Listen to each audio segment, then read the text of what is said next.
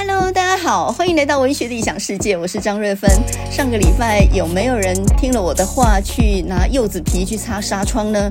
这一招实在是太好用了，你一定要学起来哦。没听到的人，呃，你到上一集去听。那么今天十月三号，我们今天呢要讲两个主题啊。那么第一个主题呢，就是所谓的呃语言跟思考的问题，这是有关于竞争力啊。人的竞争力，真正的竞争力到底是什么？难道是英文吗？多一种语言？会增加你的国际竞争力吗？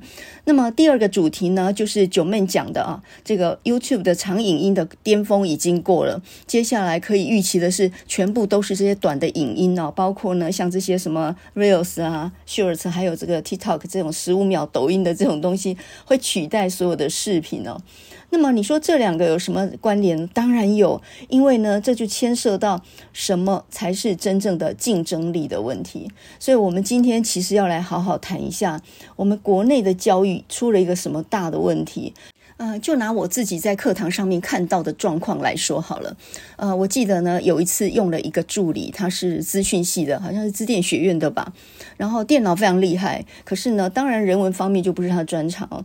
那有一次呢，我要给学生看电影、写作文的时候，我就请他先检查一下这个 DVD，我还买的是正版的哦。我请他检查一下，我跟他说这个片子很好看，你看一遍，然后顺便看一下字幕各方面有没有什么问题啊？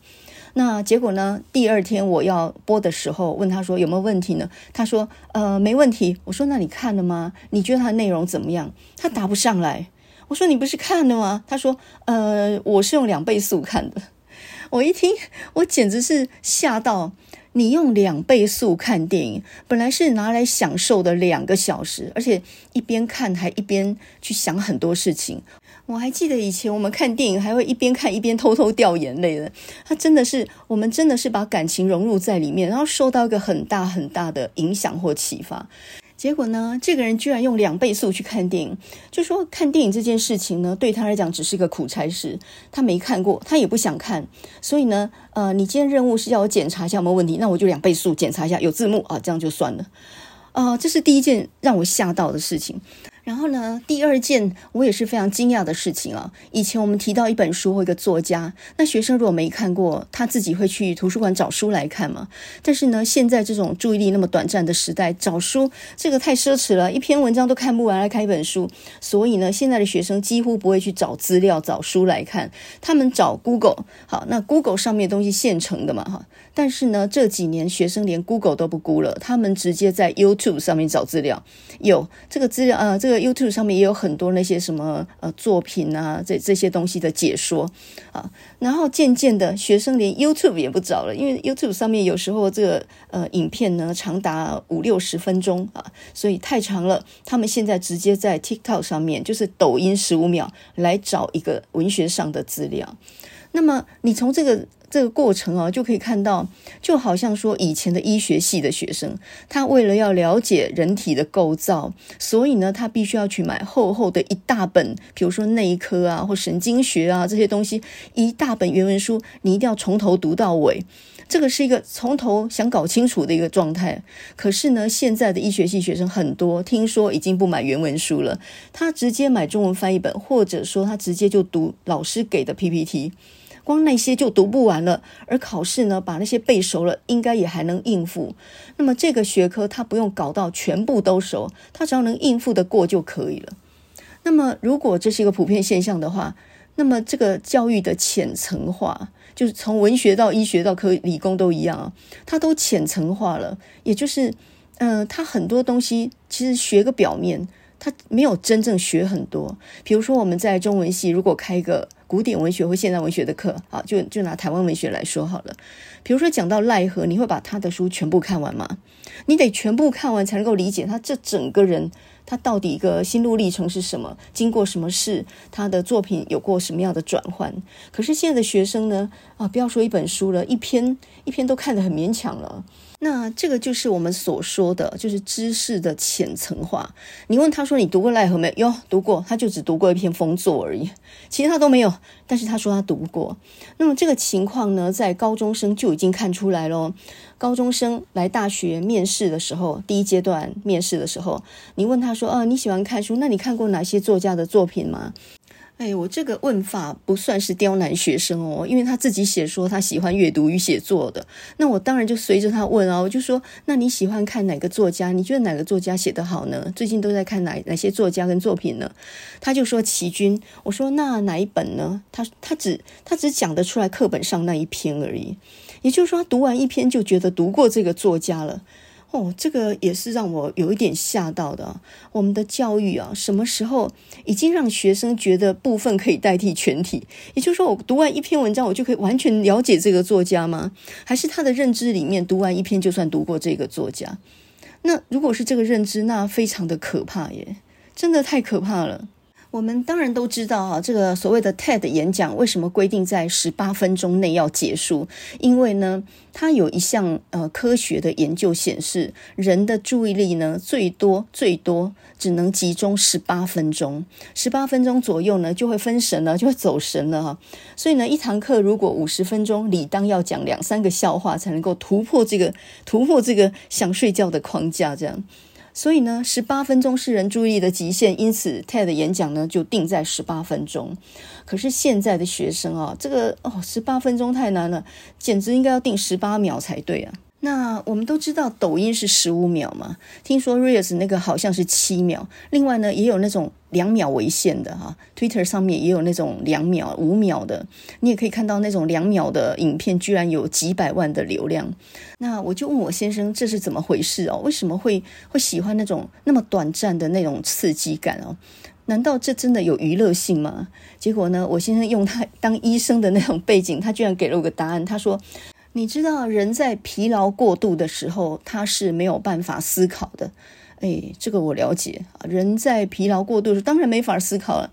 那他需要娱乐，对不对？可是呢，因为他的注意力非常短暂，所以呢，他那种在呃在手机上面点十五秒，点十五秒，一下滑掉，一下滑掉那种状态，他其实也没有认真的看，他只是用这种声光的刺激维持自己不睡着而已。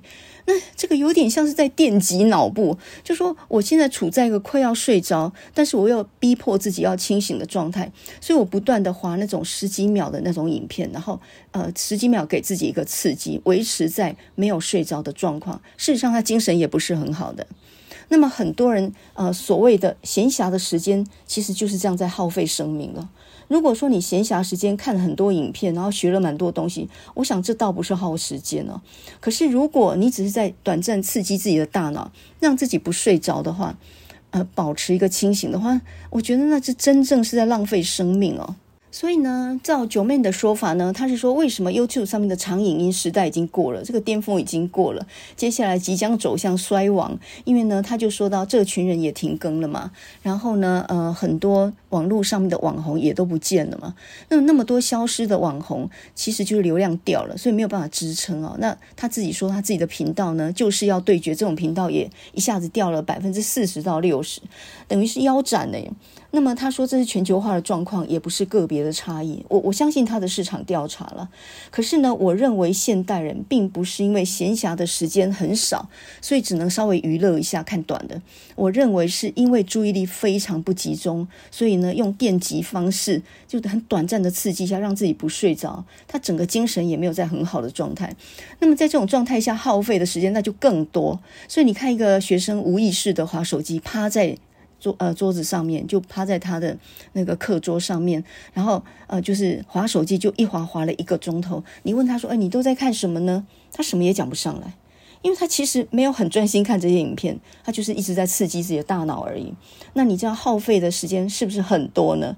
所以你说你没时间，但是你一天到晚在耗时间呢，这个是很很讲不通的事情啊。所以呢，我们今天就来讲一讲什么叫做真正的竞争力。那么刚好这两天《联合报》上面呢就有一篇很精彩的对谈，是廖贤浩跟郝玉祥。那么廖贤浩是台大外文系的，那郝玉祥呢是台大中文的博士啊，一个是外文领域，一个是中文领域。那他们两个呢都是身兼学者跟作家。这个对谈呢虽然差了一个世代，可是我觉得是旗鼓相当，非常精彩的。我们来看看一个外文学者怎么样分析双语。与政策呢，一定是会失败的。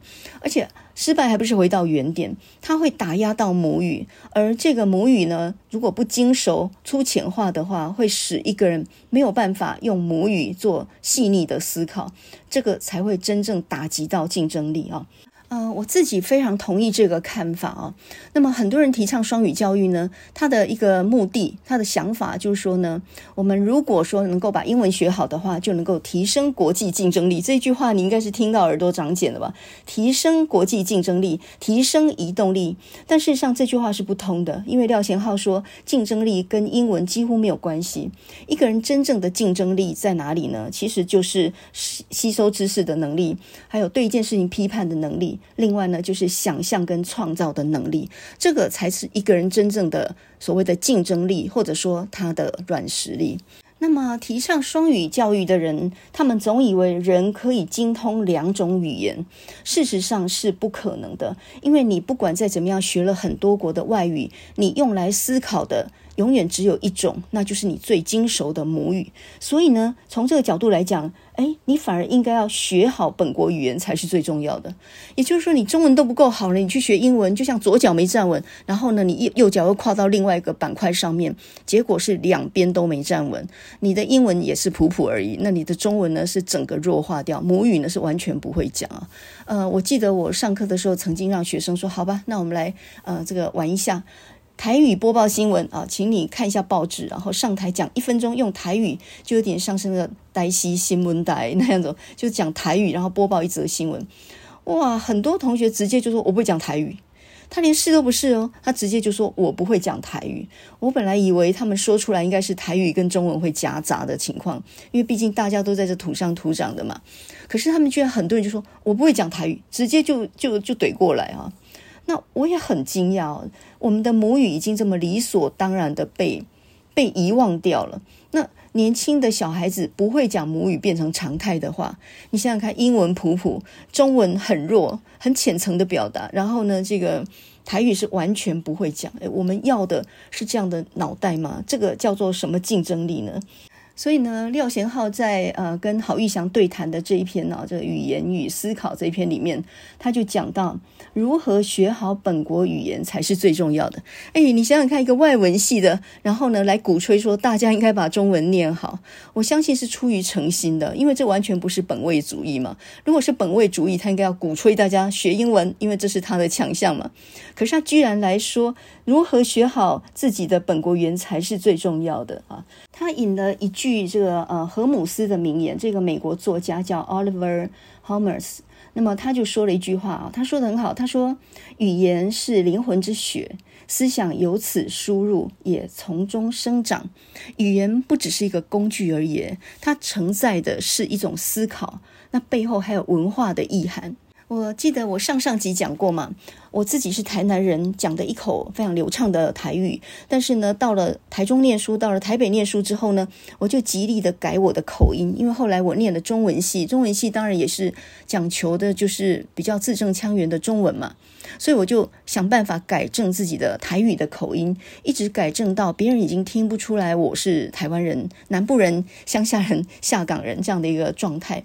那有一次呢，我就不自觉地对别人说出来说：“哎，我现在台语都不会讲了耶。”那你想想看，讲这句话背后的文化意涵是什么？他其实已经把自我给矮化了。就是我不想谈我的出身，我最好让你听不出我的口音，因为那个口音非常粗俗。我不想要呃被认为我是乡下来的，所以呢，我要向台北靠拢，我要向比较高层的文化靠拢。所以我会说，哎，我都不会讲台语了耶。那么会讲这种话的人，到了美国练的一一口很流利的英文之后，他就回过头来说：“哎，我我现在中文都不会讲了耶。”那么一样的意思啊，就是自我殖民、自我矮化，但是你自己没有自觉哦，你就很自然的就把你自己出身的文化跟背景呢，就视为比较低贱的，是可以抛弃的。你当然不会拿这个东西来教小孩子，所以你想想看，我们这一辈很会讲台语的中年人。我们跟小孩讲话的时候用的是什么语言呢？我们用的是中文。我们不会在家里面跟小孩子讲台语，即使你是台湾人。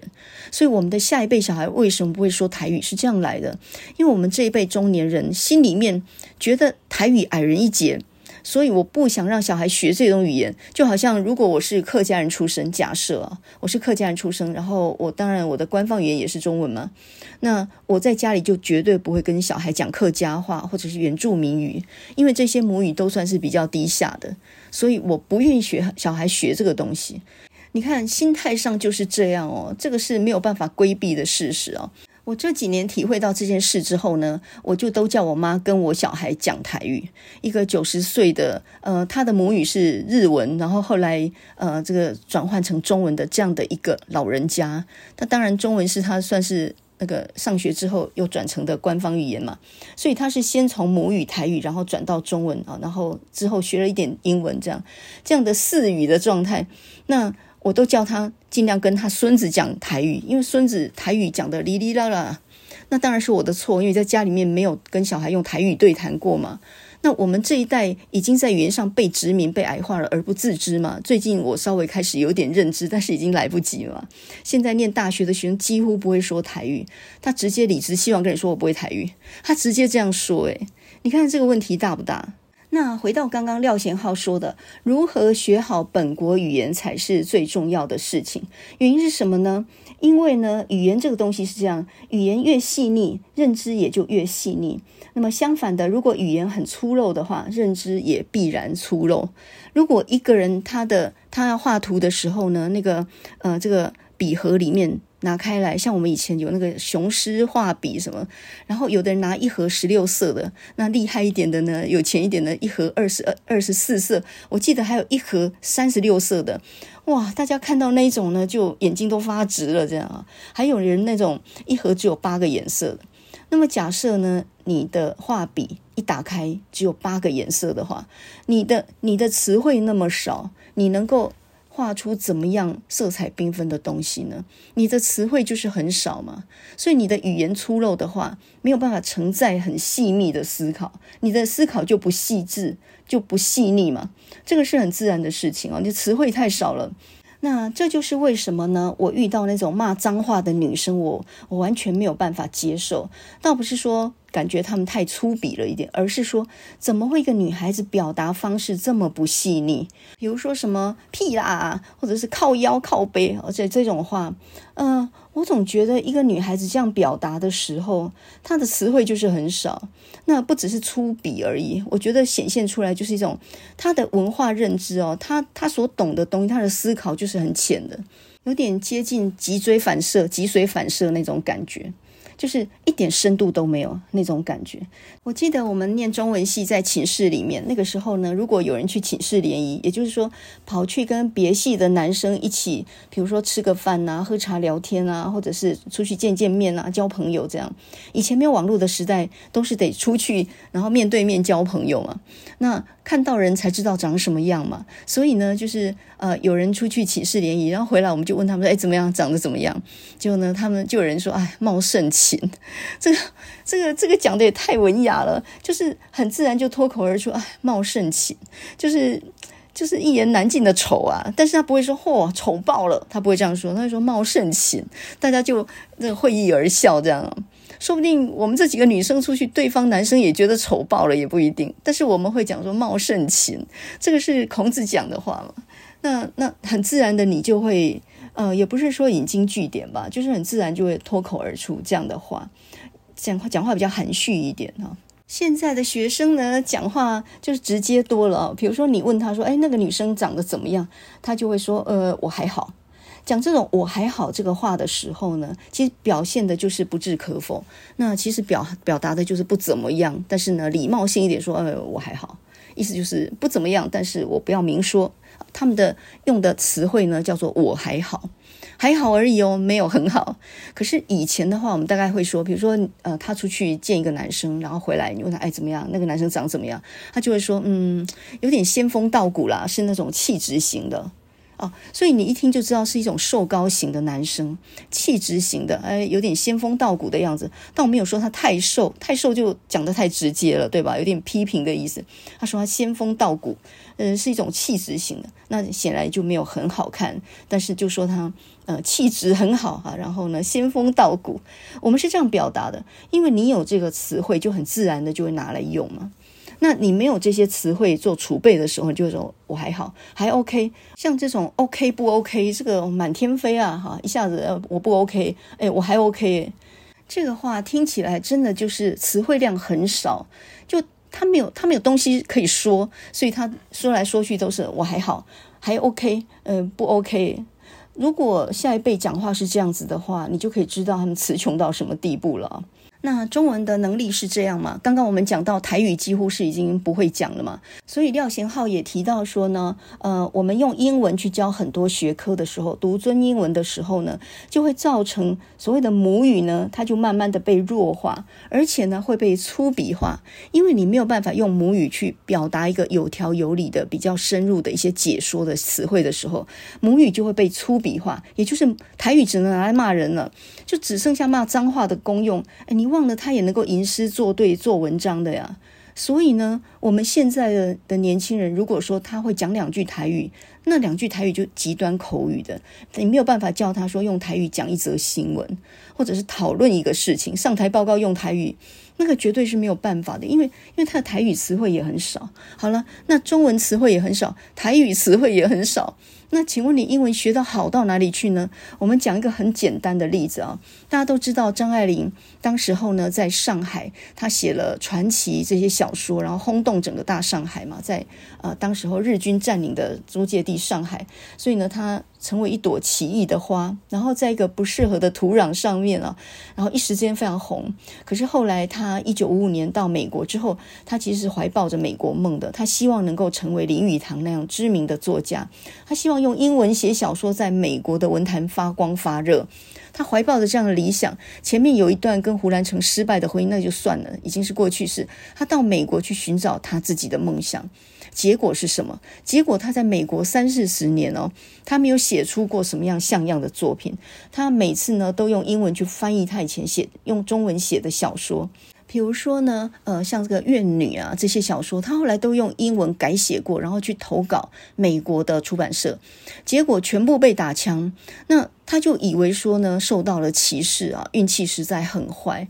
可是我后来就听到一个这个英文专家，他告诉我说，其实呢，张爱玲的英文呃日常应用是足够的。比如说，你看他回信的时候啊，写得有条有理的；他做文书的时候，写一些报告的时候，那个是可以的，那个是够用的哈。比如说沟通啊、书信啊、口语，那个是日常写作，那没有问题的。但是呢，到了文学写作这个环节的时候，他是非常非常精微的。你要不是本地人的话，就是从小就在那个母语的土壤里面长大的话，你不太能够跟美国的这些作家来竞争。他就说呢，张爱玲在中文的小说里面表达的那种很细腻的那种笔法，到了英文呢，翻成英文之后，突然之间变得很平庸。那么这个意思就是说，张爱玲她其实是用中文去思考的，然后她是用英文去翻她的小说，而她的英文呢，还没有好到可以拿来写小说的状态，那个叫文学写作。所以呢，嗯、你看像石黑一雄啊，石黑一雄是日本人，五岁就搬到英国了，所以他五岁以后呢，全部用的是英文。呃，他长大之后回到日本，他连日文都不会讲。所以一定要这样的状态才有办法在欧美文坛发光发热。后来呢，也得到诺贝尔文学奖嘛。虽然彻头彻尾就只是一个欧洲，呃，就是一个日本人的血统，但是完全都是在欧洲受教育的嘛。他根本连日文都不会了。这样的作家，他的英文才有办法在欧美跟人家竞争。所以张爱玲虽然很小，中学就已经念玛丽亚中学校，那个是一个修女，全部用英语全全英上课的那样的学校。但是还是不够，因为呢，他还是用英中文思考的嘛。所以呢，廖贤浩这篇文章就讲到说，多数人也只能精通一种语言，并且呢，用这个去思考了。那么这种思考的层次，不是听得懂或者是能回答这种层次。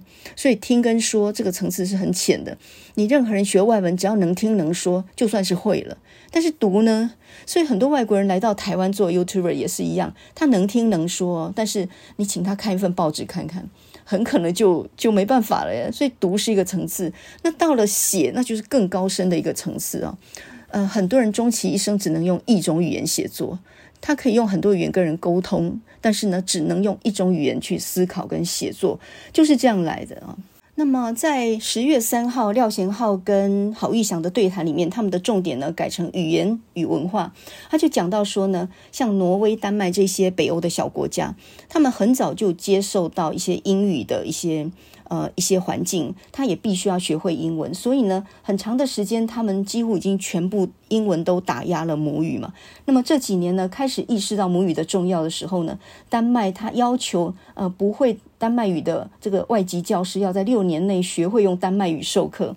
那挪威的奥斯陆大学呢，要求挪威语才是上课主要的语言，英文只能用在恰当跟必要的时候使用。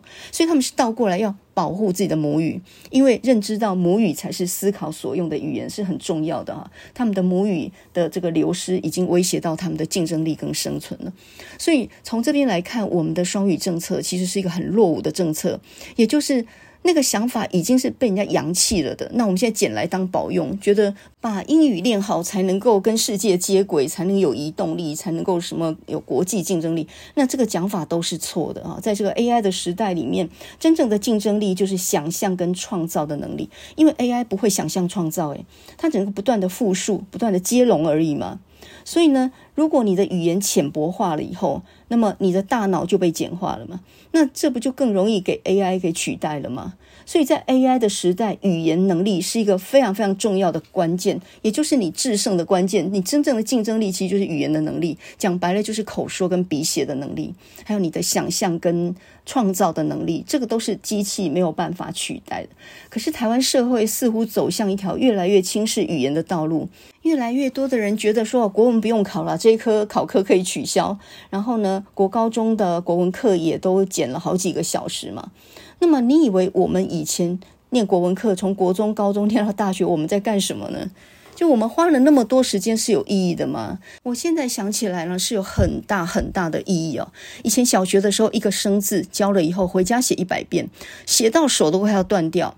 呃，但是现在的小孩子，我相信，我不晓得现在小学老师可以叫小孩子生字写一百遍吗？我看他会被克诉的吧。那我在课堂上看到大学生写字那种歪歪倒倒，你当然可以归咎于说现在打电脑打得多了以后拿笔的机会不多。可是他们从小的训练的根底一定是不够的，他们一定没上过书法吧？然后一个字呢，那个笔顺可以写成这样，他根本就是乱画的，他完全不知道什么是笔顺，写起来是歪七八倒的。所以，呃，你你可以看到我们现在的这个语文的训练是很差了。我们早年呢，可能文字的基础打得好一点，然后再来就是呢，我蛮庆幸自己念的中文系哦，倒不是说中文系教的多好，很多老师也是非常很很很古董、很很东烘的。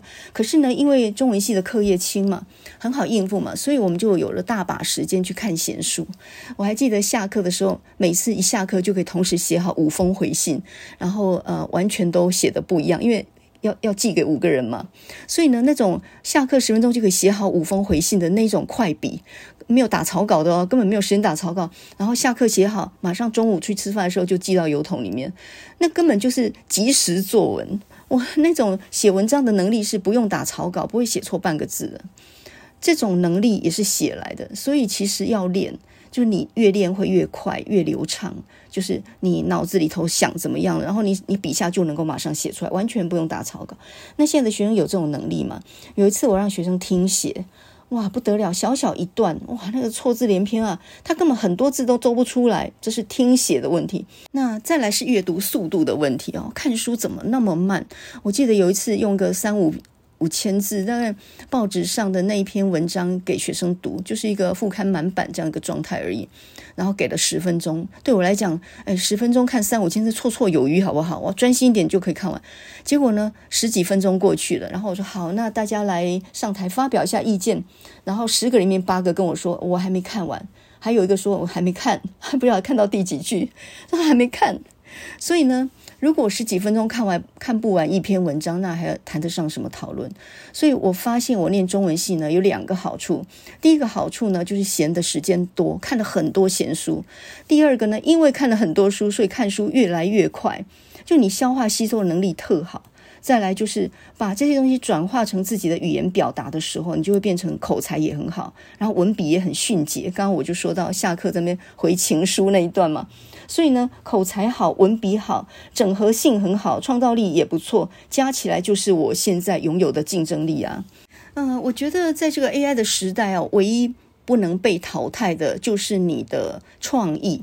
那么前一阵子呢，李阳的不爱做事件的时候，呃，有一个影片很好笑，他就把山道猴子坐在那边划手机，然后脸上三条线那个样子，就跟他女友在那里对话，那里对话，然后发现他自己被绿了，那那个状态三条线。另外呢，就是呃，他。在脸书上面，呃，就是说他那个女朋友是什么破马，什么骂得很难听的时候，就反而呢被延上，就是被网络反扑过来骂他，然后他就哇，非常非常的难受。那网友就把那个脸呢就换成李阳的脸，意思就是说李阳那个控诉人家不让他不爱做，然后反而呢一把火烧回到自己。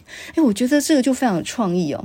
那我上上集讲李阳的时候，为什么人家不爱做那些年轻人不让他呢？因为他们没有看过杀夫啊。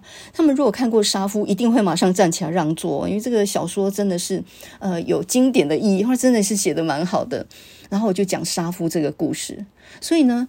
呃，一般人都在讲不爱做应不应该废啊？但是我就讲到，你如果看过杀夫，你就会让了。我就连接到杀夫，然后去讲到李阳以前写的小说，所以这个也算是一种联想力跟创意。另外呢，山道猴子很红的时候，那我就把山道猴子跟詹嘉欣的《请问少年》这一本新的散文集放在一起讲。那我的立论呢，就是说，我们都以为只有山道猴子过得很辛苦，可是你知道，资优生也不好过诶。所以资优生有资优生的苦，八加九有八加九的苦。把这两个东西放在一起讲的时候，它的趣味性就出来了，就产生了一种层次感哈。这个也是一种创意，这个也是机器没有办法取代的。所以呢，我意外发现，我一路念的都是最冷门的中文系。你都认为中文没有什么需要加强，那就是母语，还有什么好念的呢？可是我就是因为念中文系，所以呢，意外拥有了。很优秀的一种，别人没有办法跟我竞争的优势。如果你口才好、文笔好、脑筋动得快、联想力跟创意都很好，你会找不到工作吗？我常常这样跟学生讲，然后他们就用一种很怀疑的眼神看着我。就这年头不是要有数位能力才有竞争力吗？他们的所有的课都改成什么数位图文什么东西的去了，没有人真正想要加强自己的文笔，而且认为口才也不重要。哦，我就觉得。这些这些年轻人的想法已经都被整个社会同化了，连中文系的学生都不认为他的语文会让他有一种别人没有办法取代的优势啊，相当没有自信呢。呃，我都觉得现在的中文系的学生跟别系也没有什么差别了，都在打工啊。然后呢，嗯，你问到一些作家的时候，他连一点基本常识都没有。比如说前一阵子林亨泰去世嘛，一百岁去世。林亨泰这个诗人有谁有谁没听过的吗？他不是有首诗很有名吗？那个风景二啊，就是说到防风林的外边还有防风林的外边还有防风林的外边，就一直重复。那最后有两句，然而海以及波的罗列。然而海以及波的罗列，它整首诗是一个图像诗，就是仿照海浪这样一层又一层、一层又一层那种感觉，就是那个那个文字的堆叠、层次感，造出一种海浪的海岸的感觉哈。那么这个风景 Number Two，这个第二号 风景，这个这首诗很有名嘛？那我就问他们说，呃，有人可以告诉我风景的 Number One 是什么吗？诶，有一首 Number One，然后另外一首才是 Number Two 诶，结果呢？全部人傻眼，哎，我我突然发现我问的太深了，他连风景二都不知道，他哪会知道风景一啊？那个风景一不是就农作物的旁边还有农作物，农作物的旁边还有农作物，就是也是这样子循环往复嘛。然后最后两句是阳光晒长了耳朵，阳光晒长了脖子。那这个也有点图像诗的味道，不过当然第二首更有名了，就是那个防风林的外边，还有防风林的外边，还有防风林。然后我就说到林亨泰是谁？有没有人知道啊？没有。呃，林亨泰是日治时代银林会的作家。那你知道银林会还有其他哪些作家吗？那全部都傻眼，就是你不管教什么，他什么都没有听过。那那这样中文系的学生就跟外系就一样了啊，完全没有差别啊！我记得以前我们念中文系的时候呢，自己杂七杂八书看了很多，不一定都懂了，但是都是生吞活剥这样自己啃了一堆东西。所以呢，当老师问这种问题的时候，我们早就已经自己乱读一堆书在里面等着了，还会顶嘴呢。所以现在的学生其实，你就是要跟我吵架，你也要。要有一点底子才能跟我吵啊。所谓意见不一致，那你要有一些东西，然后才能来说我们意见不一致。它是它是里面它里面是没有东西的，它连吵都跟你吵不起来。那归根到底还是书看得太少了。我觉得书可以一时读不懂，但是你在不懂的情况底下，你要先读了很多。像我们那时候生吞活剥那个什么志文文库啊、新潮文库，呃，看了一大堆那种翻得很烂那种外国小说。可是虽然没有懂，但是我都读过。那等到以后呢，你慢慢的再回味、再重看一次的时候，经过一些生活的阅历，你就慢慢懂了卡缪的意象在写什么东西，或者是卡缪的瘟疫在写什么东西。所以我们都是在还没懂之前就读过了。可是他们没有啊，他们彻头彻尾的不知道是什么东西，第一次听见。那上课该怎么说呢？就是没有办法讨论，光是讲解那个表象的东西，就是资料性的东西就讲不完啊。所以。或许这只是我自己遇到了啦，或许别校的中文系不会这样啊，这个我就不知道了。那回到这个九妹一开始提到的啊，她说呃，在 YouTube 上面呢，长影音的巅峰已经过了。前两年的时候呢，这个日子过得太爽了，因为那个时候呢，疫情，然后大家都在家里面嘛，再再加上那个时候呢，这个呃 Netflix 跟那个 Disney Plus 它还没有加入竞争啊，所以呃，当时候就情景一片看好。但是呢，现在情况不一样了。这个大家注意力越来越不集中的情况底下呢，这些短影音呢铺天盖地而来。现在呢，连我们看 YouTube 的时候，他自己也在推 Shorts，所以有很大的栏位都已经给了 Shorts。那他希望你多看短的东西。那以创作者来讲，他做短的，他反而流量高；他做长的，反而呃大家已经看腻了。所以这就变成是一个市场淘汰的问题。那广告商呢，就下广告到 short 那边，就是这些短的影片里面去哦。所以呢，九妹他就在网红观察室里面，他就讲到呃自媒体要怎么样才不会被打败哦。那么我自己其实有一个跟一般人都不一样的看法，很多人就说自媒体要怎么样去生财、流量变现，还有怎么样去赚到钱，怎么样策划。那我还听到一个，他甚至说呢。这个基本上就是一门生意，所以呢，你在创造流量之前，你要先设定好商品。也就是说，你今天如果是教英文，那么你要先设定你要卖什么。你不能光是哦，我是一个老外，我到台湾到处吃吃看看，然后呢，风土民情啊，这个很随性这样记录，这是卖卖不到钱的。你光是分润，分润不到多少钱。你应该要先想好一个英文的教学课程，然后呢，夹带在里面。所以表面上是用英文的一个影片在呈现，但事实上是在。卖你的英文课程，那这样的话呢，就真的可以流量变现。你光靠那点分润，那简直是杯水车薪啊！所以我们现在看到呢，很多知名的网红，他不是只靠 YouTube 的分润，那分润很少，他靠的是什么？带货，比如团购，他卖东西。那另外呢，他也接受 d o n a t 或者说他也呃，这个有很多各个地方的流量，比如说什么 IG 跟脸书上面，然后互相串联等等啊，啊，互相拉抬声势这样。那当然，这都是一种做生意的策略。如果你要赚到钱，用这种方式，呃，作为一个做生意的平台的话，是这样经营。那尤其是如果你年轻，刚刚想要创业的话，你就不能不想到利润的问题嘛。比如说你现在是呃这个文学系所毕业，然后想要做自媒体，不管是 YouTube 或者是做这个 Podcast 都一样。你要靠这个来作为正职，那你当然要有收入，不然你怎么存活呢？所以当然会想到这个利润上的问题啊。可是呢，它有个困境是这样。我最近听一个节目，Podcast 节目，就是帝国大学的台湾文学部，这个是在商岸上面的节目啊。那是有两个台大台文所的硕士生，诶，三个。他们所创立的一个平台也好几年了，那么谈台湾文学也谈相关的一些事情。那么最近呢，有一点冷清空跟那个出版社杠上，那原因就是说出版社想要他们介绍书，但是呢没有编列宣传预算。然后呢，在他们要求下才勉强说两千块，可是呢，必须要做两集，然后呢，内容还要让他们检视过，然后他们看了没有问题才愿意付什么前面一半后面一半，然后他们就问说，那什么时候尾款才能够到？嗯、要两个月以后，才两千块钱被雕成这样，那这一集的标题就叫做“我一点冷钱扣”好了吧？太惨了吧？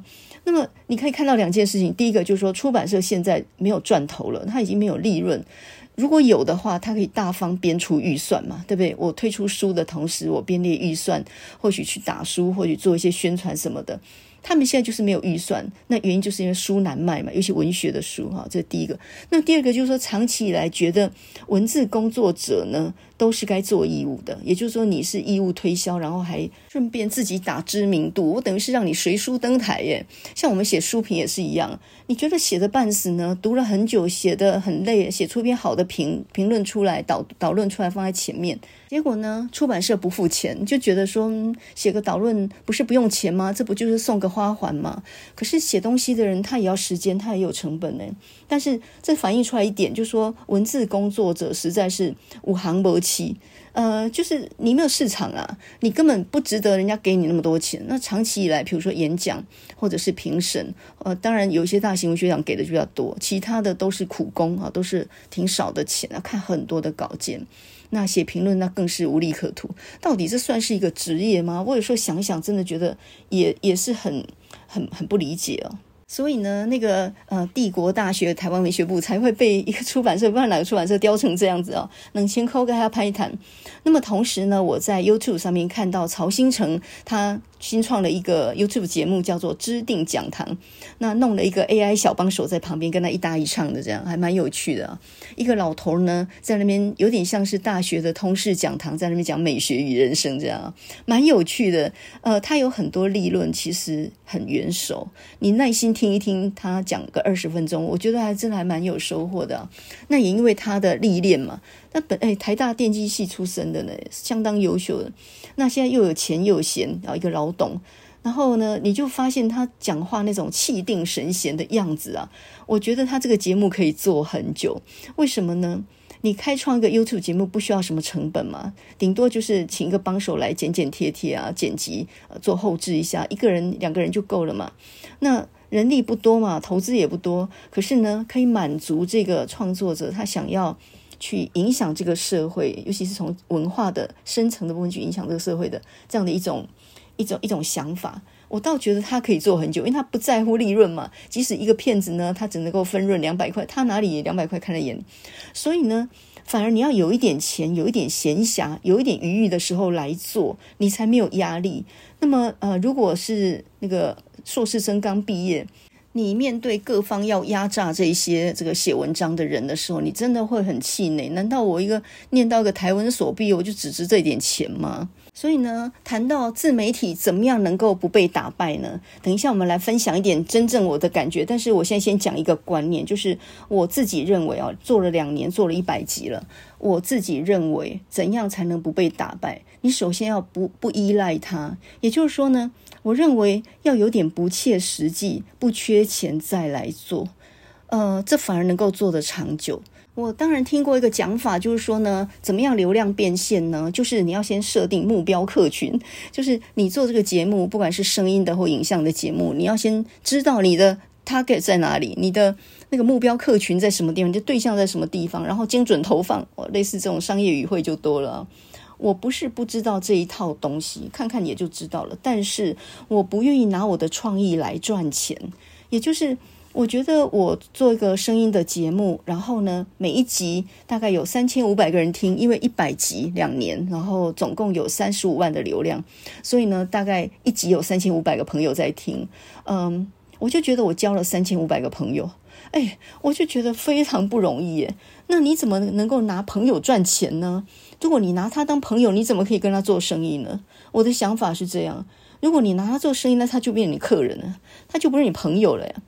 呃，我来举一个例子哦，就是很久以前，呃，我先生福伦社有个朋友。他的太太，我们也是很熟的。他太太呢是做生意，然后也做房仲方面的。那有一次就说他搬了家，然后呢那个装潢了一个新家，然后要让我们去看。那我们呢也就很高兴说，哎，好啊，去看看那个豪华社区，只闻其名，没有见过。那去之前呢，我我还特别去买了两瓶蜂蜜，想说呢人家乔迁新居嘛，然后呢等于是给人家添添喜气啊，去看朋友的新居就对了。当天晚上到七点多，因为有点事情耽搁了，然后可能过去，因为很远啊，好像是在东海在过去很远，然后就说，哎呀，不然算了吧，改天再去好了，今天真的太晚了。可是呢，那个朋友就说，啊，没关系，没关系，我等你们。然后又延迟了一个小时啊，才真的去到他们家，到的时候都已经八九点了。哇，那个装潢的美轮美奂啊！然后我第一第一眼我就觉得，哇，这个很像饭店，就是不像我们看一个家的人，很像个饭店，水晶灯，然后说、哦、很多很多讲究东西这样。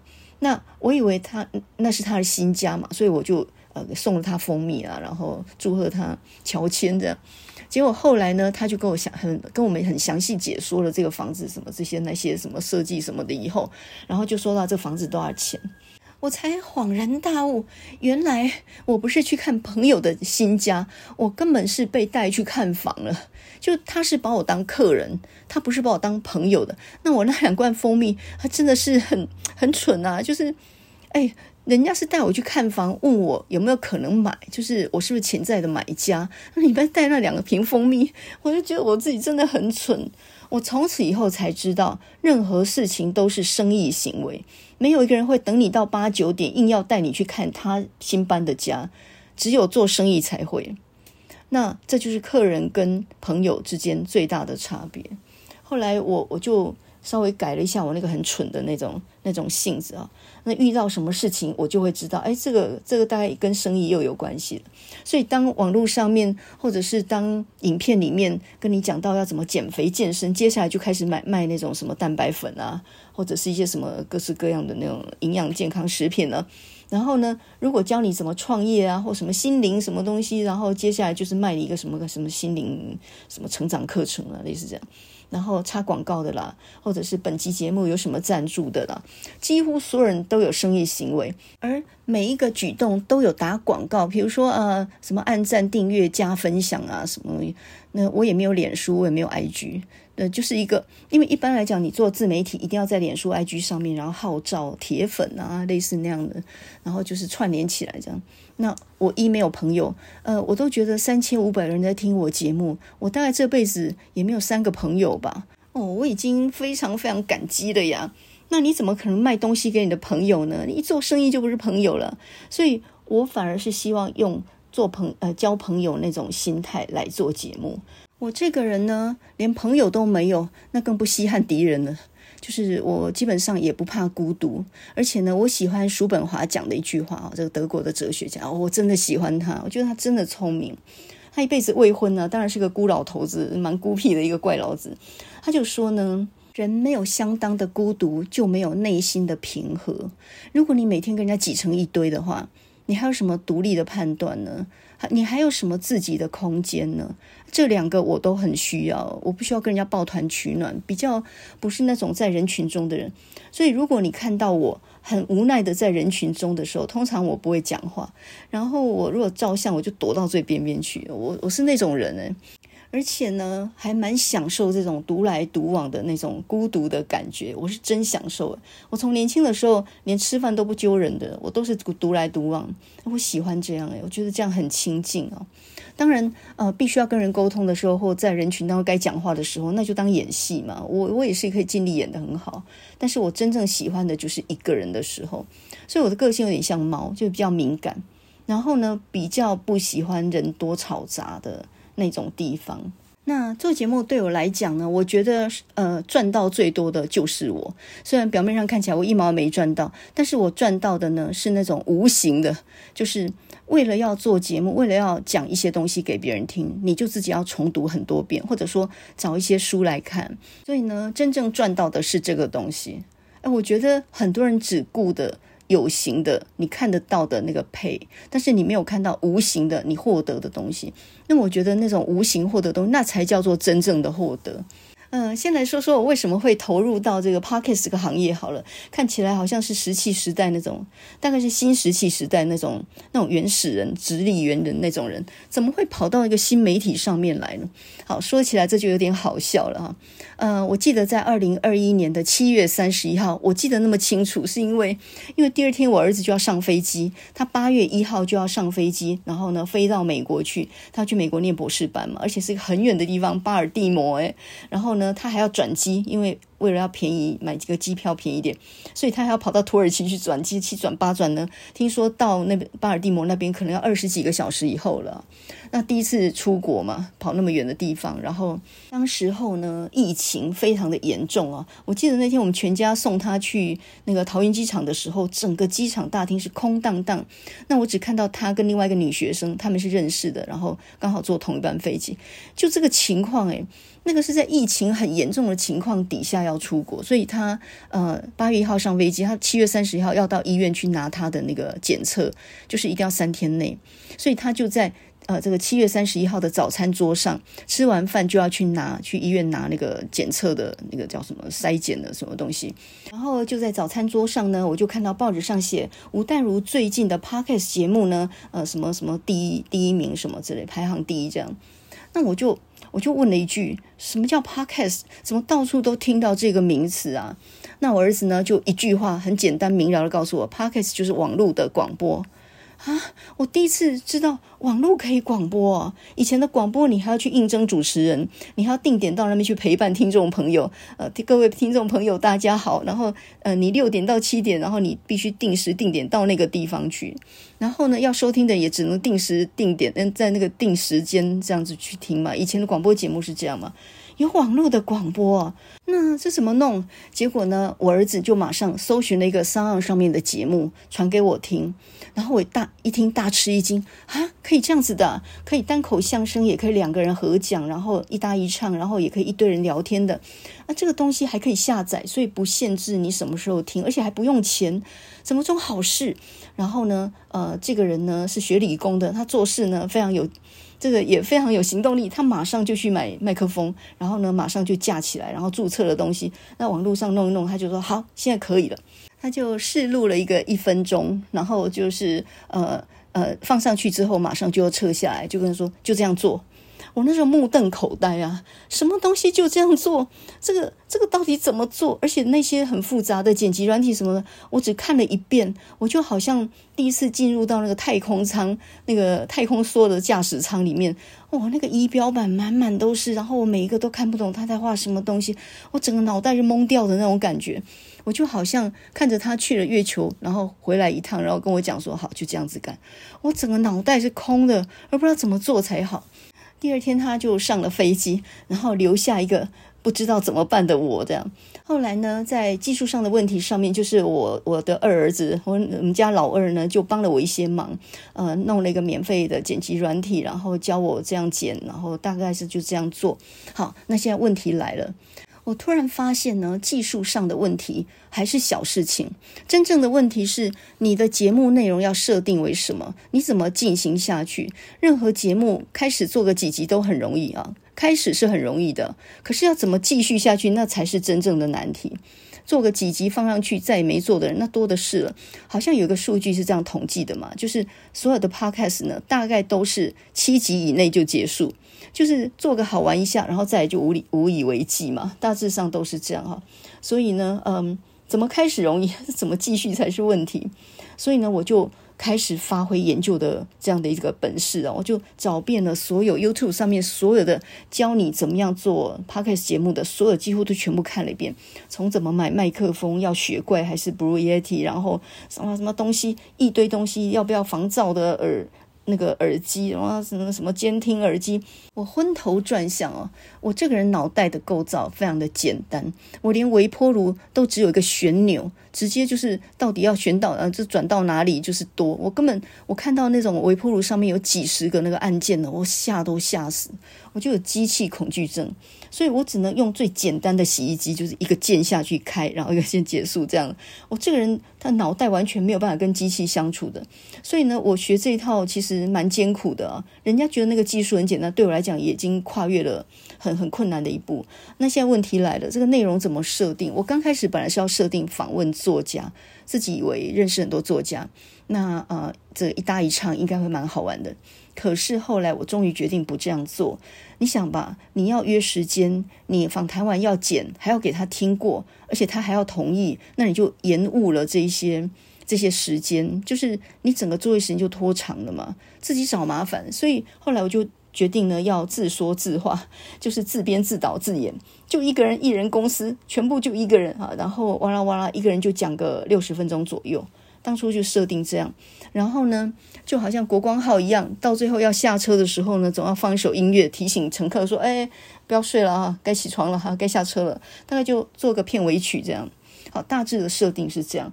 那因为我自己喜欢看书、看电影啊、听音乐这些，所以我就把我自己喜欢的东西融入进去做哈，一点都没勉强的。后来就加了一点时事在前面。那有一个原则，我自己是蛮坚持的。我不但想做文学的节目，因为谈文学的节目真的太少了，从 YouTube 到 Podcast 都很少。呃，为什么很少人谈文学呢？除了朱宥勋之外，几乎很少了。那些说书人讲的都是商业理财的书啊，什么心灵方面的书，讲文学的书怎么那么少？那我也注意到呢，很多出版社也做了几集，后来就无以为继了，大概就是也没经费、没人了。所以呢。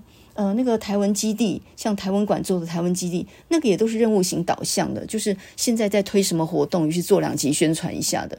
所以我第一个想做文学的。包括新书啊、文学奖啊，讨论一些作家这样的这样的内容。那第二个，我希望能够做一个有重听价值的节目。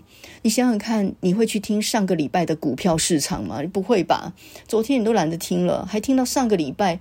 或者说，你会去听呃上个月的时事的分析吗？所以这种有时间性的东西。呃，通常没有重听的价值。那么，什么东西有重听的价值呢？什么时间听都可以呢？就是美学的、文化的、教育的、文学的这个东西没有时间性嘛。所以呢，我后来也听那个杨照谈书，哇，他谈的那一大堆很硬的书，老实讲，什么时候听都一样的，都没有差别的，就是拿来充实知识用啊，这个拓广一下自己对对一些事情有深度的看法。所以呢，我第一个想做文学，第二个呢想。呃，做一个有重听的价值的节目。那我儿子那时候就跟我讲说，那这句话就有点无情。他就说，一般来讲，人家不会往前面去听，通常就是听这一集的，没有人会往前，所以你的流量很很少很难，说会往往前去那个前述。比如说听了这一集喜欢，然后往前去找，几乎很少人这样。流量没没办法导到前面去，可是我觉得我经营了两年，做了一百集的结果是，我发现很多人是听了这一集，然后往前去找的，那就代表说，呃，我讲的东西他认为有价值，所以找找看这前面还有些什么可以听，所以这一点我就很开心，就是，呃，我觉得蛮被肯定的，至少讲的是有内容的。那我当然尽力想把它讲的容易容易听一点，就虽然是讲文学，但是。就是用一种很很浅显的方式听得懂的方式啊，这也要有点娱乐性嘛，所以嗯、没有很多太多资料性的东西，希望是用聊天的方式来说书说故事这种方法。那么后来呢，因为我自己开始运动啊，休假这一年开始运动啊，烹饪啊，甚至烘蛋糕啊，所以我就把我的生活也融入进去。那么如果这一百集当中，你问我说，如果一个人他只有一个时间可以听一集的话，那他要听哪一集？我最希望。大家听的是第九十一集那个吃不胖的芭比。那个时候芭比这部电影上映的时候，那我就顺便讲我一六八做了两年的心得嘛。这个完全关系到人的健康，这个真的太重要了。你可以教育文化什么那都不要听，我倒觉得这一集是一定要听。一六八要成功，一定要配合睡眠，也就是说你一定要减掉晚餐那一顿，你绝对不能减掉早餐那一顿，因为你饮食、睡眠、啊、这些东西是要加起来算的，所以不能只顾说哦，那我就呃早餐不吃。那这也是十六个小时的断食，不是，不是的，因为你必须要早上运动，跟太阳对齐啊，所以我我比较希望大家能够听这一集。如果你只有听一集的时间，请你一定要听第九十一集《吃不胖的芭比》。那回应九妹说的，自媒体要怎么样能够不被打败呢？呃，根据我做了两年一百集的经验呢，或许可以给初学的人呢一点点小小的建议，那是我自己的看法了。第一个呢，就是你越想赚钱，就会越赚不到钱哦。你首先要先降低成本。如果说你先扩充设备，像我买了那一大堆，后来全部都没有用过，就用一只手机在录音了，因为那最轻便、最容易啊。你你架了一大堆东西，话讲不太出来，所以呢，就会被那些干扰。所以后来我其实是用手机录音的，在电脑里面剪辑的，最简单的设备，呃，降低成本，那你的负担就很小了。第二件事情呢，就是你要非常的自律。呃，我听柯 P 讲过一句话：没有那种一不小心大获全胜的。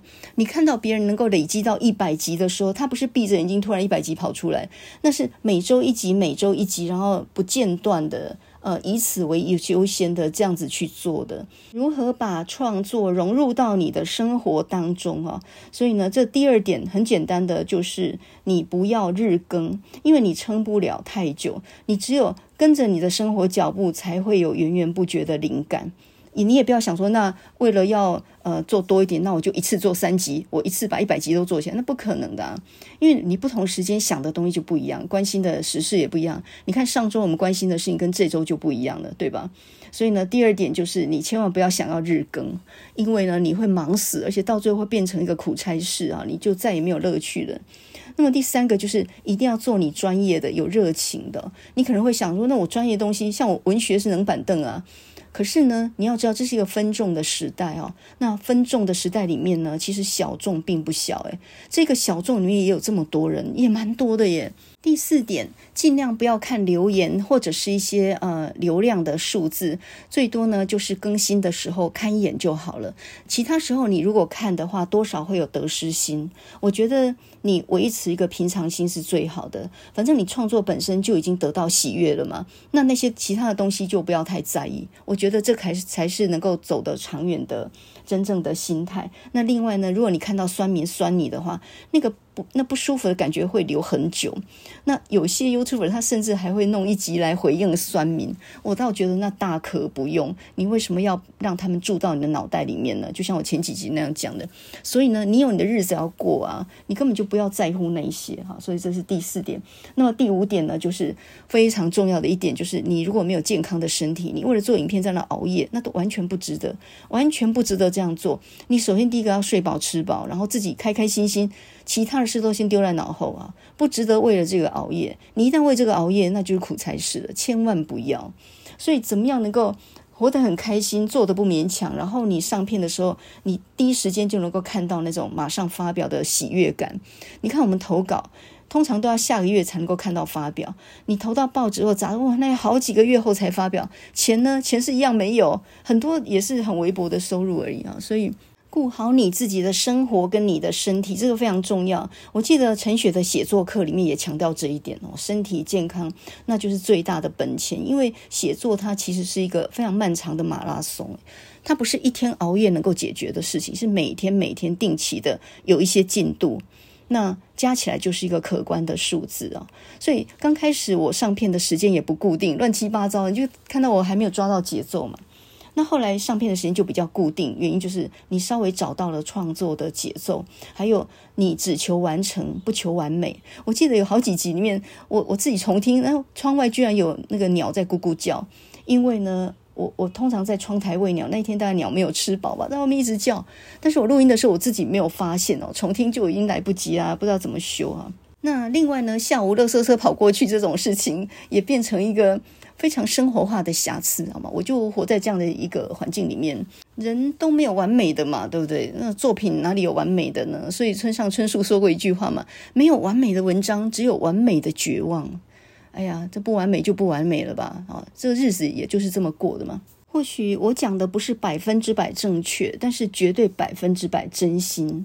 嗯，亚当·斯密有一句话，他说：“二十一世纪呢，最稀缺的资源就是注意力。”有人能够在一天二十四小时里面拨一点时间来听你讲话，我觉得那已经是非常非常感激了哦。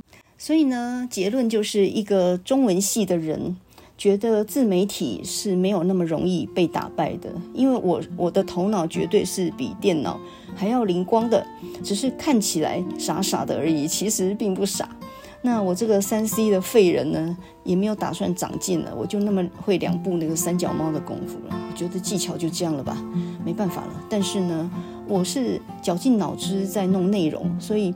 那个技巧呢，就不要太为难我了，我就只会那么两招了啊，没没别的招式了，我就打算继续废。就好像呢，有时候听歌，我也是喜欢听一些巴勒歌，就是那种也不知道在唱什么的，或许他歌词也没有什么真正有深度，但是旋律好听，哎，我就或者戴着耳机拖拖地板啊，慢跑啊，有时候洗马桶也行哦。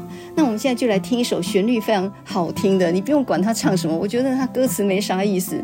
那么这是一首一九七六年的情歌，由英国的一个摇滚团体，他们是一个乡村摇滚，后来走一点流行的情歌的味道啊。那么这个团体叫 Smokey，就是翻译成老烟枪，原因就是因为这个主唱呢，这个呃 Chris Norman，他是一个他的声音很很沙哑。就是呃，有一点那种烟酒嗓那种味道，所以这个团才叫做 Smokey。那么在七零年代呢，呃，打到美国有一首非常有名的冠军歌曲，叫做《Living Next Door 就 Alice》，住在爱丽丝隔壁，就是暗恋了一个女子二十四年，然后住在她家隔壁，然后爱你在心口难开的故事。那么这首歌叫做《墨西哥女孩》，那么内容呢就讲到两个情人之间呢，在这个离别的时候呢，那那种依依不舍那种感觉哈。Mexican Girl，那么呃，这个墨西哥女孩呢，当然是有点异国的情怀的。那么刚开始的时候呢，她说，呃，昨天她来找我，哭了一遍又一遍，跟她说我爱你。你知道，我想那应该是月光的关系吧。这个墨西哥女孩讲的应该是西班牙文吧？Hasta vista，这到底是什么意思？好像是西班牙文的再见是吗？啊，总之两个人依依离别了。然后呢，Mexican girl，I want you stay，我希望你能够留下来。你知道我心里面在渴望的这句话。呃，这首 Mexican girl，呃，我后来在二零一几年的时候看到一个影片，然后这个 Chris Norman 他又重出江湖，然后当然是老了一点，可是呢，他的声音几乎没有变，哇，还是好听啊。然后我就觉得。真的，一个人的声音是可以到老都没有改变，这真的很神奇的事情啊！所以呢，想到他那个笑容，我觉得感觉上呢，这首歌那个氛围就非常的七零年代啊，很单纯的一个年代这样。那我们现在呢，就来听一下这一首《Mexican Girl》墨西哥女孩，一九七八年，Smoky 老烟枪合唱团。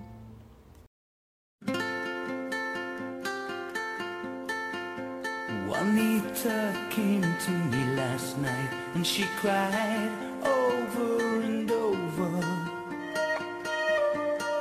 Oh daddy I love you, you know and I think it's the moonlight.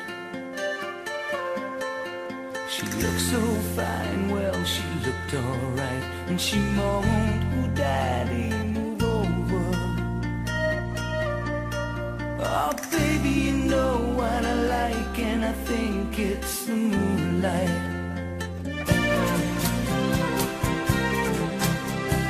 Made in Mexico, school in France Who I love and she needed no